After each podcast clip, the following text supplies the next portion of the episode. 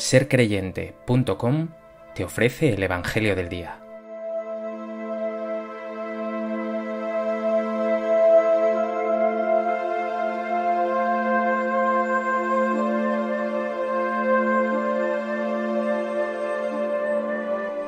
Del Evangelio de Mateo.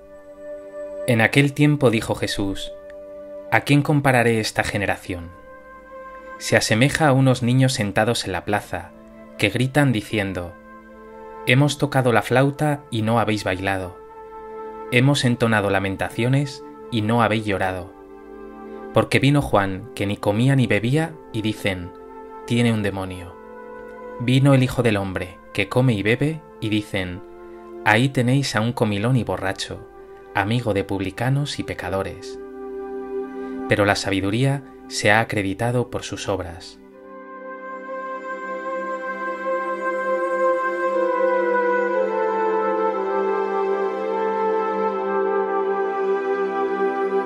En el Evangelio de hoy, Jesús recrimina a los fariseos y a los maestros de la ley haber rechazado tanto el testimonio de Juan el Bautista como el suyo propio.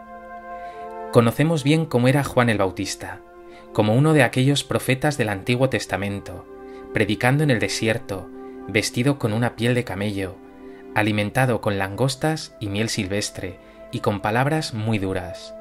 Solo unos pocos se convierten por su testimonio y reciben su bautismo. Jesús, con un testimonio mucho más dulce, con palabras y obras de Dios, con sanaciones, con signos extraordinarios, todos ellos, recibe igualmente el rechazo del pueblo judío. Estos fariseos y maestros de la ley no han encontrado ni un motivo para creer en los signos de Dios, ni por medio de Juan el Bautista, con su dureza y radicalidad, ni por la palabra del signo definitivo de Dios, que es Cristo Jesús.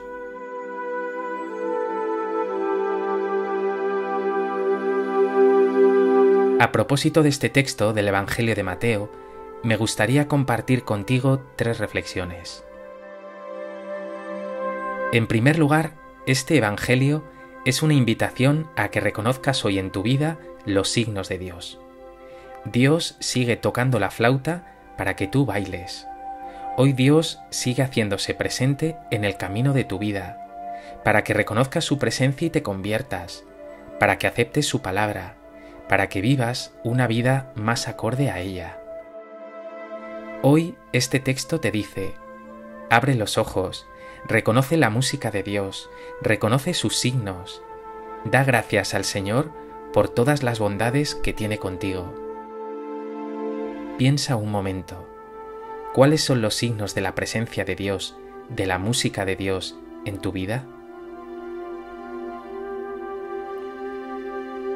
Conoces bien la respuesta, todas las cualidades que te ha dado Dios, el bienestar del que gozas, tu pareja, tu familia y amigos, tu trabajo, o todos esos guiños que Dios te ha hecho a lo largo de tu vida y que no siempre has sido capaz de reconocer.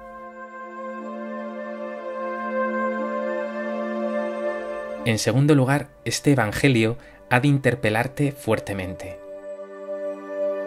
Basta ya de excusas para no aceptar a Dios de corazón en tu vida. Eso que fariseos y maestros de la ley decían es que Juan el Bautista tiene un demonio, es que Jesús, ese de Nazaret, es un comilón y un borracho, amigo de publicanos y pecadores, eso mismo lo reproduces también con tus labios. Yo católico practicante, no, porque hay tantos cristianos que van a misa y luego son lo peor, o es que ese cura o ese otro hizo o dijo tal o cual cosa. Basta ya de excusas. Es el momento para que te pongas frente a Dios, aceptes su palabra y te dejes transformar y te dejes tocar por Él. Encuentra el motivo que sea para dejar que Dios entre en tu vida y puedas comprometerte más activamente en el anuncio de la buena noticia de Jesús, que te libera a ti, pero que también está llamada a liberar a tus hermanos. ¿Cuáles son las excusas que pones y que te impiden aceptar a Jesucristo y caminar con Él codo con codo?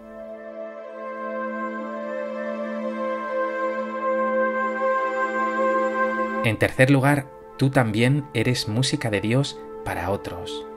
Dios está también tocando la flauta para que otros bailen a través de ti. Hoy tú eres música de Dios por medio de tus palabras, de tu alegría, de tu testimonio, de tu compromiso, de esa pastoral con la que colaboras, de ese voluntariado que haces con tanto cariño y tanto corazón. Hoy Dios quiere que tú seas música buena para otros. ¿Cómo se hace presente esta música de Dios para los demás en tu vida?